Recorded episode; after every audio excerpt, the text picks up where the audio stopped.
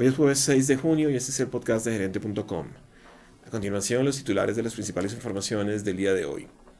El DANE reveló esta semana el comportamiento de las exportaciones y la mala noticia es que a pesar del tipo de cambio favorable, siguen estancadas. ¿Por qué?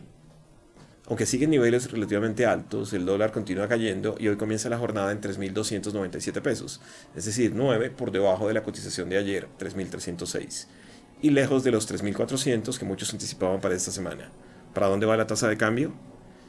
Y concluiremos hablando del repunte de las ventas de vehículos en mayo, lo cual podría constituir un anticipo de que la economía está rebotando ahora sí, como lo dice el gobierno. ¿Será cierto? Bienvenidos.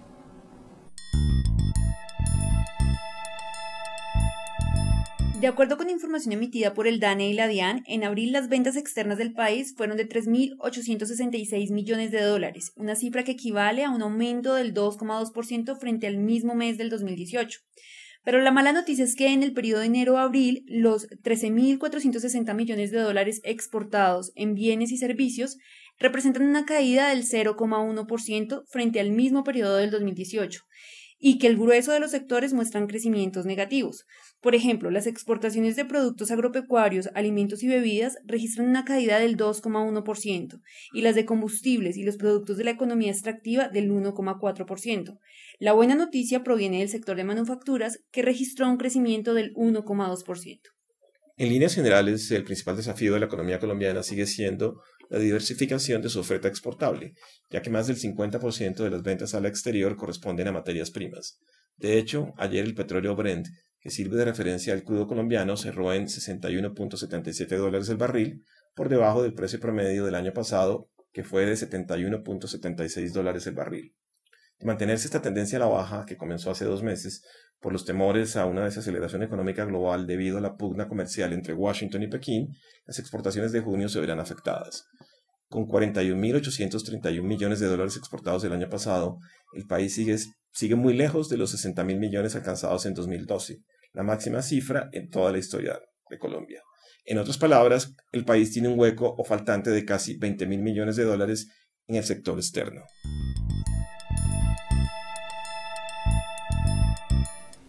Ayer, por segunda jornada consecutiva, el dólar registró una caída y hoy comienza la jornada en 3.297 pesos, es decir, unos 9 pesos menos que la cotización de ayer.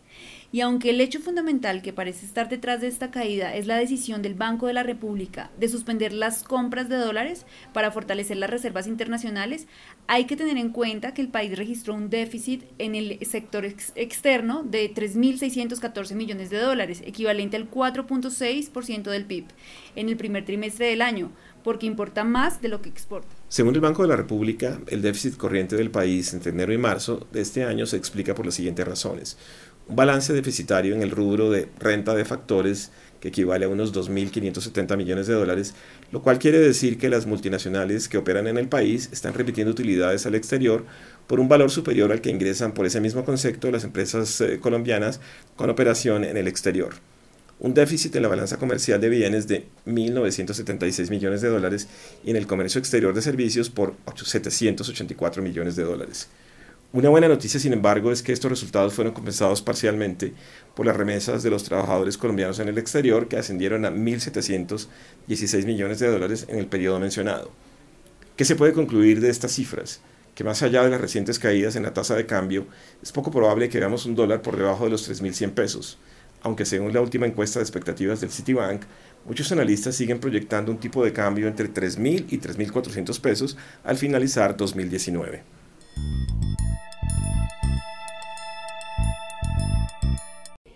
Las ventas de vehículos suelen ser un indicador de salud de las economías. Desde ese punto de vista, la buena noticia para el país y para el sector es que al cierre de mayo se presentó un repunte en las ventas. ¿Es posible que el rebote de la economía sí se esté dando como se esperaba? El total de vehículos matriculados en mayo presentó un crecimiento de 8,5% respecto al mismo mes del año anterior, con un total de 22.273 matrículas.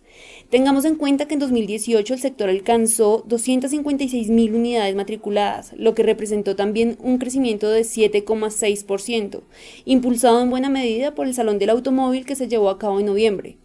A mayo de este año, el sector acumula un total de 96.721 unidades, una variación positiva del 1,6% frente al mismo periodo del año anterior, según la Asociación Nacional de Movilidad Sostenible.